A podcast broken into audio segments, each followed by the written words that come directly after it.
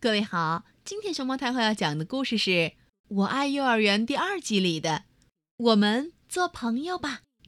它的作者是日本的细井五月，季新翻译，青岛出版社出版。关注微信公众号和荔枝电台“熊猫太后摆故事”，都可以收听到熊猫太后讲的故事。向日葵班新来了一位小朋友，这是从英国来的乔治。乔治还不会说咱们这儿的语言，大家要团结友爱哦。老师跟大家介绍乔治的时候这么说道：“好。”太郎带头响亮的回答。乔治坐在太郎身边，哇，头发蓬松松的。太郎唰的一下伸手过去，哈！太郎在揪乔治的头发。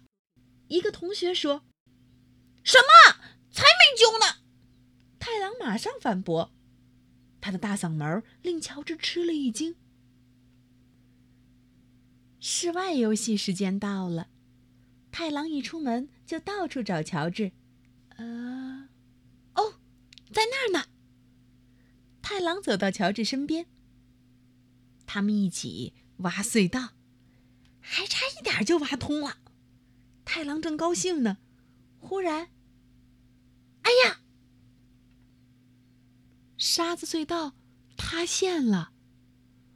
哦，乔治真可怜。太郎挖的太野蛮了。大家你一言我一语责怪太郎。乔治默默的低着头。本来想跟乔治一起挖隧道的，太郎低声说。太郎躲到自己最喜欢、最常玩的地方。乔治一定生气了吧？一个人躲在角落里的时候，一直忍着的泪水突然涌了出来。哼，哼乔治肯定生气了。就在这时，砰砰砰砰，嗯，上面传来了声音。太郎竖起耳朵仔细听，砰砰，砰砰，又响了，是在叫我吗？太郎连忙捡起小木棍回应，砰砰砰砰，接着，砰咚砰咚，咦，跟刚才不一样了，太郎也这样敲打，砰咚砰咚，到底是谁呢？太郎。悄悄探出头去，面前竟然是乔治。乔治正笑眯眯的瞧着太郎呢，原来乔治没生气呀。